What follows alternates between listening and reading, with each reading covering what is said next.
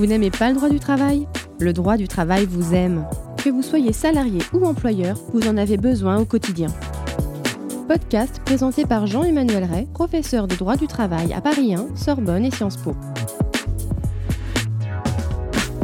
Le droit à la déconnexion. On ne parle que de ça, surtout depuis le confinement. Et pourquoi on ne parle que de ça? Parce que le télétravail à domicile, c'est banalisé.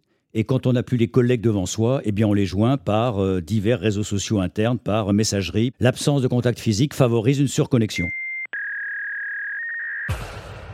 Vous avez certainement maintenant, comme la plupart des travailleurs intellectuels de ce pays, les 5 millions de travailleurs intellectuels, un lieu à votre domicile dédié au travail. Et quand vous savez que le travail manuel a une fin, la pièce nickel chrome on peut être fier, et que le travail intellectuel est sans fin parce qu'il n'est jamais fini, eh bien on sent que la connexion et la surconnexion et que l'hyperconnexion sont un vrai problème de risques psychosociaux. Qu'est-ce que j'ai, docteur? Je vous en prie, dites-le-moi. Bon, alors, le droit à les connexions, vous savez quand il est né Il est né avec euh, le magnifique BlackBerry, l'unique téléphone professionnel qu'avaient quelques cadres dirigeants. Mais aujourd'hui, on se déconnecte de quoi? On se déconnecte de qui? De quoi? Demandez à votre adolescent. Il est sur minimum quatre réseaux sociaux. Et je ne vous parle pas, si vous travaillez en entreprise, de toutes les organisations très officieuses, les groupes WhatsApp entièrement privés, sur lesquels on se retrouve parfois une heure par jour pour faire le ménage par rapport à ce qu'a demandé le patron. Déconnecter de quoi? C'était d'un unique portable professionnel. Aujourd'hui, se déconnecter de tout n'est plus techniquement possible pour les générations d'aujourd'hui. Et puis déconnecter de qui? Avant, c'était le patron, la verticalité, le manager. Aujourd'hui, les SMS, les textos, etc. ne proviennent plus seulement de votre manager, ça provient aussi des clients qui sont devenus parfois des proches, ou du moins des amis, des fournisseurs. Et ces amis sur Facebook, ils se moquent bien de savoir si votre temps de repos est respecté ou pas. Alors le juriste, le professeur de droit vous pose la question.